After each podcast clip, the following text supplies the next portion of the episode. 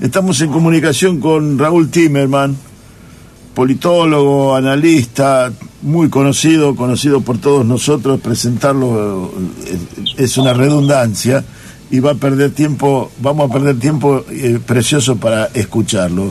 Raúl, Daniel y Claudio, los saludamos desde Bahía Blanca. ¿Cómo le va?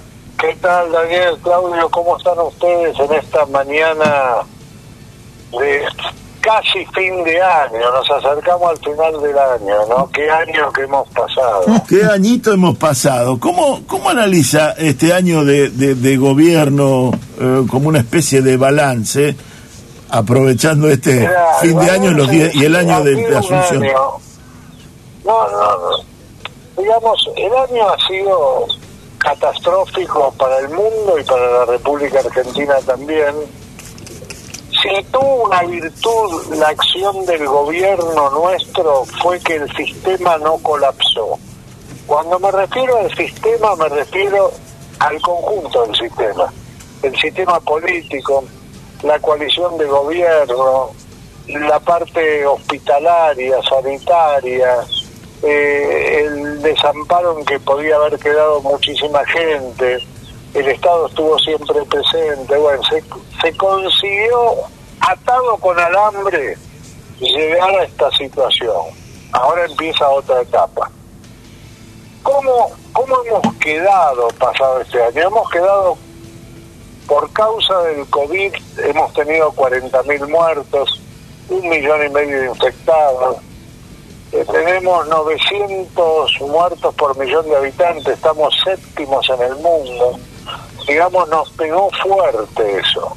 Llegamos a fin de año con un 42% de pobreza y un 10% de indigencia.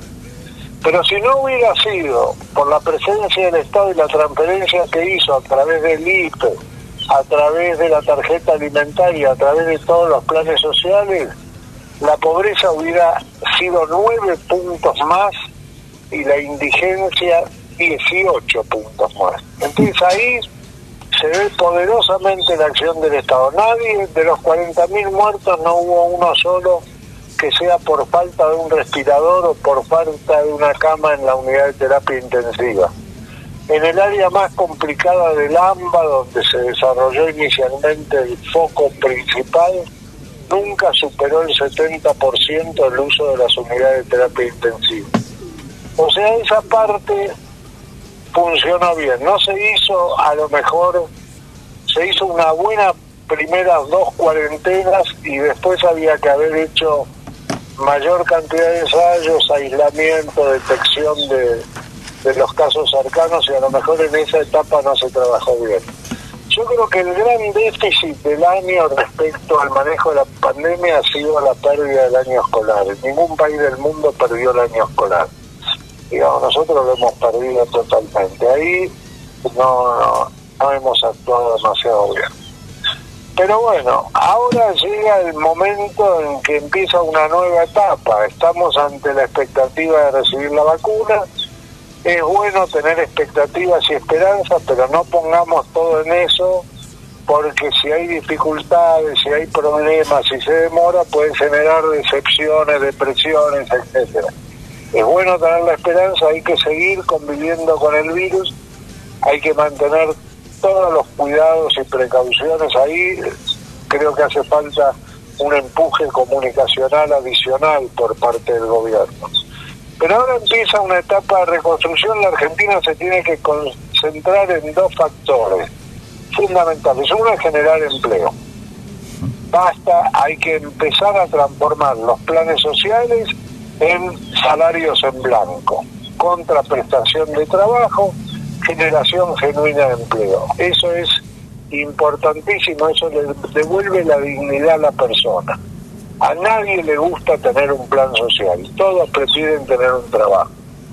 Segundo aspecto, nadie salió de la pobreza con un plan social. Y salió de la pobreza es trabajar.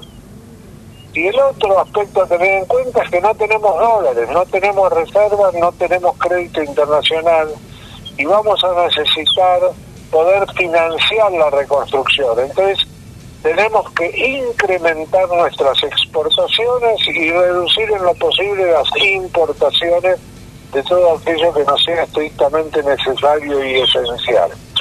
Y para incrementar las exportaciones tenemos que llegar a un acuerdo con el complejo agroindustrial para meter al campo de cabeza en todo el proceso de exportación, llegando a los acuerdos necesarios, viendo los equilibrios de qué pasa si se reduce una retención y se incrementa la exportación, digamos, negociando los distintos aspectos. Y lo otro que hay que mirar es la industria. La industria está destrozada, hay que reconstruir la industria nacional. No existe país sin industria. No digo que tiene que ser una industria pesada y grande, pero tiene que haber industria. Hace 40 años Argentina exportaba locomotoras y vagones. Hoy Argentina importa locomotoras y vagones de China. Hemos retrocedido. Mm. Yo pasé, el otro día fui a Entre Ríos, el día jueves, y pasé por el complejo ferroviario Zárate Brazo Largo. Yo cuando se hizo ese complejo trabajaba en la industria, en la industria eh, proveedora de consumibles para soldadura eléctrica y recuerdo, recuerdo haberlo visitado muchas veces. ¿Cuánto hace que no se hace una obra de esa envergadura en la República Argentina? Lo que fue Atucha 1, Embalse Río Tercero, el proyecto Tanque Argentino Mediano que hacía fabricaciones militares, eh, Astilleros Corrientes hacía plataformas offshore, se hizo Chocón Cerros Colorados, se hizo Yacileta había obras de una magnitud que requería una industria. En este momento eso está muy caído todo y va a haber que reconstruirlo. El gobierno tiene un desafío por delante tremendo. Punto uno. Hay una sola manera de garantizar la gobernabilidad que es que el Frente de Todos permanezca unido. Y en ese sentido hay que, digamos, no hay que ocultar las cosas, lo que se ve es así hay un nivel de tensiones elevado, hay agendas un poco diferentes dentro del frente de todos, hay que contemplar las necesidades de los distintos actores, pero yo quiero destacar la actitud del presidente, porque hay hubo tres situaciones de, alta tensión, digamos, promovidas por la vicepresidenta, que fueron la carta del, mm. del 26 de octubre, el lunes 26 de octubre, la no presencia de ninguna miembro de la familia Kirchner en el aniversario del fallecimiento de Néstor, que estuvo el, gabinete y el presidente. Después la carta de los senadores, pero donde se visualizaba la letra de Cristina eh, respecto al Fondo Monetario Internacional y por último el balance de gestión que hace Cristina del Poder Legislativo en parte del Ejecutivo y donde apunta los cañones con contra el Poder Judicial. Y en ese sentido, la posición del presidente ha sido siempre la de conciliar, la de evitar el conflicto, evitar la confrontación. Y yo creo que esa es una posición muy madura que le hace mucho bien al país que haya un frente de todos, con diversidad, pero que permanece unido. Ahí el presidente creo que ha jugado un rol importante. Y ahora... También es verdad que tiene razón la presidencia, primero, en la primera carta cuando dijo de funcionarios que funcionan y funcionarios que no funcionan, y eso es evidente. por hablar de los que funcionan, digamos, indudablemente el ministro Martín Guzmán ha tenido un rol destacado y es el ministro de Unidad del Frente. Los tres referentes, Cristina, Alberto y Sergio Massa, lo reconocen y le brindan su apoyo. Después yo creo que el ministro Luis Basterra ha jugado un rol importante, mantuvo la cadena agroalimentaria funcionando durante todo el proceso del COVID y eso nunca faltó alimento, eso es una cosa importantísima. Evitó el conflicto con el campo, mantuvo el diálogo de manera permanente, se incrementaron las exportaciones, algunas como la de carne muchísimo. Creo que jugó un rol importante. Desarrollo social, ni que hablar, el ministro Daniel Arroyo, y yo creo también el ministro de Obras Públicas, eh, Gabriel Cantopoli, jugó un rol importante porque se hicieron obras públicas, aunque no sean de envergadura, pero se mantuvo el funcionamiento de la obra pública. Se acaban de inaugurar 30 obras en 12 provincias y están en ejecución 700 y pico de obras en todo el país, en las 23 provincias y la ciudad de Buenos Aires. Yo creo que ahí se hizo un trabajo. Creo que se fracasó en el Ministerio de la Vivienda del Hábitat, digamos, y tuvo que irse María Eugenia Bielsa. Creo que el ministro Ferraresi está terminó de elaborar un plan de vivienda trianual que debería anunciarse en la semana próxima. Digamos, tenemos demasiados temas con los debates, eh, digamos, de la interrupción del embarazo, y ahora el tema de las pasos, que acaba de entrar. Pero bueno, yo creo que, que el plan de vivienda es muy importante porque es un gran generador de mano de obra. Y hay un gran desafío para el gobierno el próximo año. Yo creo que es de pasar decisivo. Es muy difícil analizar la conducta del gobierno en un año de pandemia porque nunca hubo un año como este en la historia argentina para poder comparar ni en el mundo. Entonces es, terriblemente difícil. Yo creo que dentro de todo se ha maniobrado más o menos bien, con algunas fallas en algunos sectores, pero se mantuvo funcionando el sistema y el sistema no colapsó. Y yo creo que eso es un logro. Y ahora la, la, hablamos del oficialismo. ¿Cómo, cómo analiza este el balance del movimiento de la eh, cómo se acomodó, reacomodó y qué perspectiva le ve a la oposición al gobierno de Alberto Fernández. Yo creo que básicamente la, oposición está en un proceso de reacomodamiento, eh, digamos, en el eh, acompañó mucho al principio, ustedes recuerdan las conferencias de prensa del presidente junto con Ángel Cuisidón y Horacio Rodríguez Larreta. Ese acompañamiento eh, hizo que Horacio Rodríguez Larreta, a través de que de la televisación se hiciera conocido a nivel de todo el país, aparte ha estado bien en esas presentaciones, o sea que hubo un sector de la oposición colaborativo que ha logrado posicionarse mucho más fuerte que el sector de la oposición más eh, ríspido, digamos, y más fuertemente opositor al gobierno, que puede ser Mauricio Macri, Patricia Burri, Hernán Lombardi, Wolf, eh, Fernando Iglesias.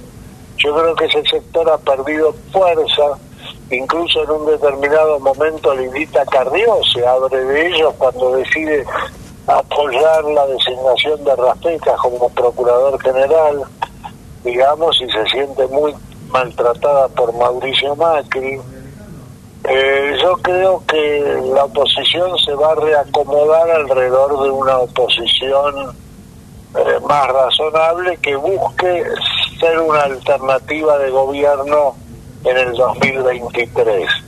Eh, el ala dura no, no es una alternativa, no creo que la sociedad, digamos, adhiera a eso aunque se está produciendo un fenómeno que habría que observar con atención. Nosotros la última medición que hicimos, el, grupo Despertar de José Luis Espert, Miley, Rosales, tenía un 8% de adhesión, que es relativamente importante, y es un grupo en crecimiento en los sectores juveniles. Este, pero es un grupo complicado, libertario, posiciones de derecha. Lo que pasa es que eso, todo lo que es antisistema en el mundo, incluso la ultraderecha en Europa está avanzando, digamos. Este, este tipo de crisis ponen en crisis también a los sistemas de gobierno, digamos, y bueno, aparecen grupos con una con un discurso muy nacionalista, muy xenófobo, muy libertario, digamos, de no atentar con ninguna de las libertades individuales, nada en función del conjunto, todo en función del individuo, y, y bueno, de pronto en algunos sectores de la juventud, básicamente sectores muy incultos de la juventud, encuentran algún eco, ¿no? O sea que hay que estar atento a eso también. Pero yo creo que el gobierno, en la medida en que empiece una etapa de construcción, es muy difícil, digamos, que un gobierno levante puntos en una crisis como la que estamos viviendo. Puede levantar puntos en la reconstrucción, que es lo que se espera que ocurra a partir del mes de enero, ¿no? Raúl, hace un ratito nombraste la, última carta de Cristina donde critica fuertemente al Poder Judicial, especialmente a, la Corte Suprema. Yo la pregunta que hago es, sin reformar eh, ciertos aspectos del Poder Judicial, ¿es posible avanzar? Porque muchas veces me planteo, yo si fuera funcionario tendría miedo, porque por ahí molesto a algún poder, eh, me inventan una causa y me meten preso. Sí, digamos, no, este poder judicial no es nuevo, punto uno. Digamos, este poder judicial, digamos, todo, todo un sector de este poder judicial empieza con... ¿Se acuerdan ustedes los jueces de la servilleta? Sí. De Carlos Corach. Bueno, ahí empieza una etapa de este poder judicial.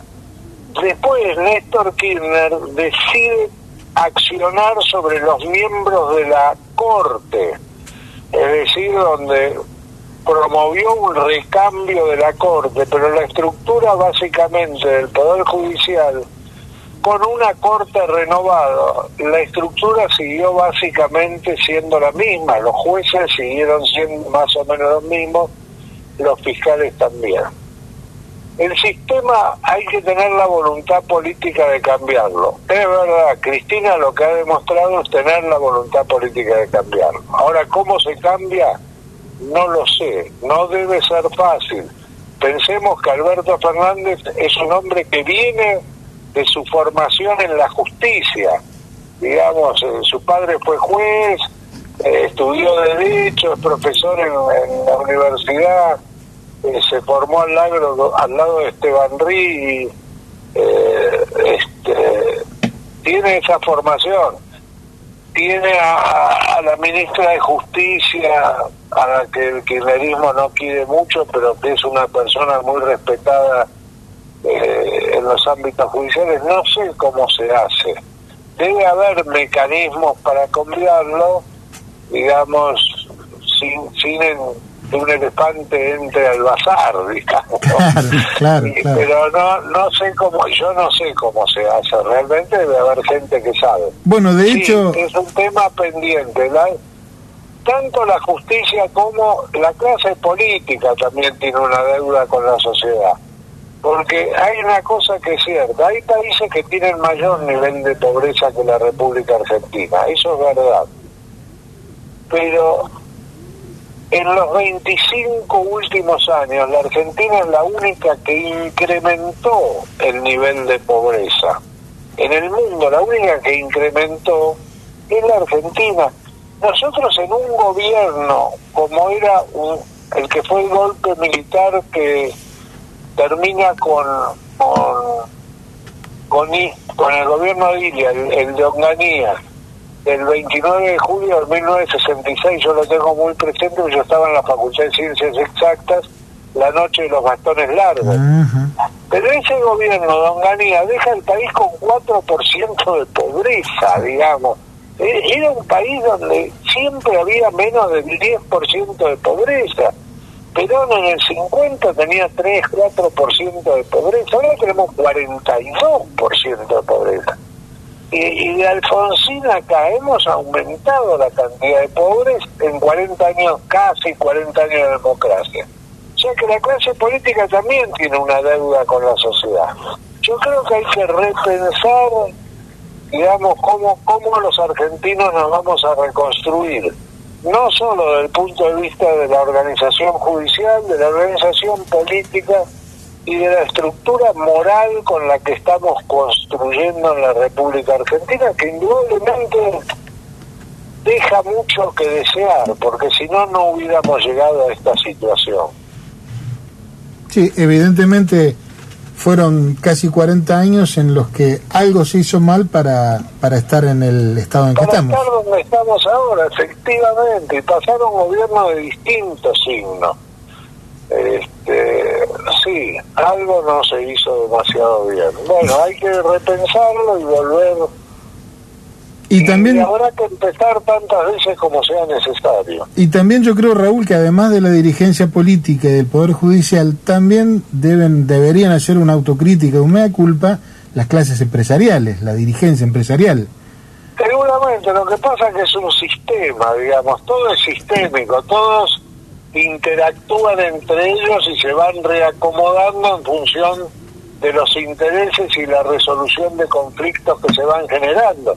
Y finalmente es todo el sistema que funciona de esa manera. Claro. Están todos metidos adentro. Yo creo que eh, es verdad que en lo judicial es una deuda, pero yo creo que hay una gran deuda que es la deuda del, de la calidad del sistema educativo. Yo fui a la escuela primaria durante la época de Perón, eh, te hablo de Perón en el, en el año 52, 53, 54, escuela pública, barrio del Once, y la calidad de la enseñanza era infinitamente superior a la actual. Y pasaron 70 años. ¿Cómo puede ser? Con todo lo que sea. No había nada de lo que hay. No había computadora, no había teléfono celular, no había fax. Yo vine a hacer la televisión en la Argentina, debe ser el año 51 que empezó para esa época me acuerdo había un bazar enfrente de casa, yo vivía en la calle Pastora en 700, enfrente había un bazar que tenía un televisor en la vidriera y cuando volvíamos del colegio de la tarde íbamos a mirar televisión, lo único que veíamos eran rayas blancas y negras horizontales, porque la sintonía era pésima. Eh, con todos los medios modernos. Yo me acuerdo del sistema de comunicación que tenía Apple. Apple era subsecretario de comunicación de Perón. Tenía, tenía el equipo en un edificio de Avenida de Mayo, un edificio de cuatro, siete pisos nomás. ¿Hola? La, sí, perdón, ¿se escucha? Sí, sí. Bien, bien, sí, sí. Ah, la comunicación del gobierno durante la época peronista era muy buena. El gobierno comunicaba muy bien. ¿Y comunicaba a través de qué? La radio, los medios gráficos y el cine, porque no había otra cosa, no había redes sociales. Claro, sucesos argentinos. sucesos argentinos en el cine, efectivamente. Bueno, o sea que creo que Argentina tiene materias pendientes que debería revisar. La verdad, Raúl, es que nos has abierto 100 puertas, 100 ventanas para pensar con todo lo que has dicho. Porque... me alegro, la verdad que me alegro. Yo a veces también me pongo a pensar en que el país que yo conocí, estuve 30 años en la industria y Argentina tenía una industria impresionante. Lo que era pesca armona en Mendoza o el astillero Río Santiago. Recuerdo la construcción del polo petroquímico en Bahía Blanca. Me recuerdo perfectamente. Al principio de los recuerdo haber estado en la base naval, donde hacían reparaciones de, barcos de la Marina para resolver problemas de soldadura, digamos. Había una actividad, eh, si no me equivoco, usted me corregirá. Creo que el hotel donde yo paraba, que estoy hablando hace 50 años, se llamaba Austral. Sí, señor. Había un hotel austral que era el hotel. Absolutamente, sí, sí. Bueno, me acuerdo, me acuerdo en ese hotel, en ese hotel que tenía una estructura eh, de ladrillo pintado oscuro. Eh, era un hotel muy lindo y abajo tenía como un salón. Exacto. Y había un cuadro con una carta. Era la carta que le daba la respuesta al hotel a un huésped que había solicitado algo, ¿no? Y la carta empezaba diciendo, de acuerdo a la carta que usted nos ha enviado, este, eh, la contestación es afirmativa, digamos, puede venir con su perro a hospedarse en el hotel. Nunca hemos tenido un perro que queme las cortinas con, con cigarrillos, que, se robe las toallas, que, digamos, nunca, un perro hizo eso, así que lo puede traer perfectamente. Me acuerdo de esta carta en el hall del hotel. Así que Raúl, todo eso que, que nos contás eh, alienta la esperanza, porque yo digo, si en el pasado pudimos, Pudimos hacerlo, claro. en el futuro también. Raúl, Sí, te, te agradecemos enormemente tu generosidad de, de este rato, un sábado a la mañana. Eh, realmente muchas gracias. Y bueno, seguiremos en No, contacto para seguir analizando. Le agradezco mucho a ustedes y si una vez terminado esto me voy una vuelta por Bahía Blanca me van a convidar con un asado. Pero por supuesto y con un buen vino tinto. Muchísimas gracias. Te mandamos un Mucho abrazo muy grande.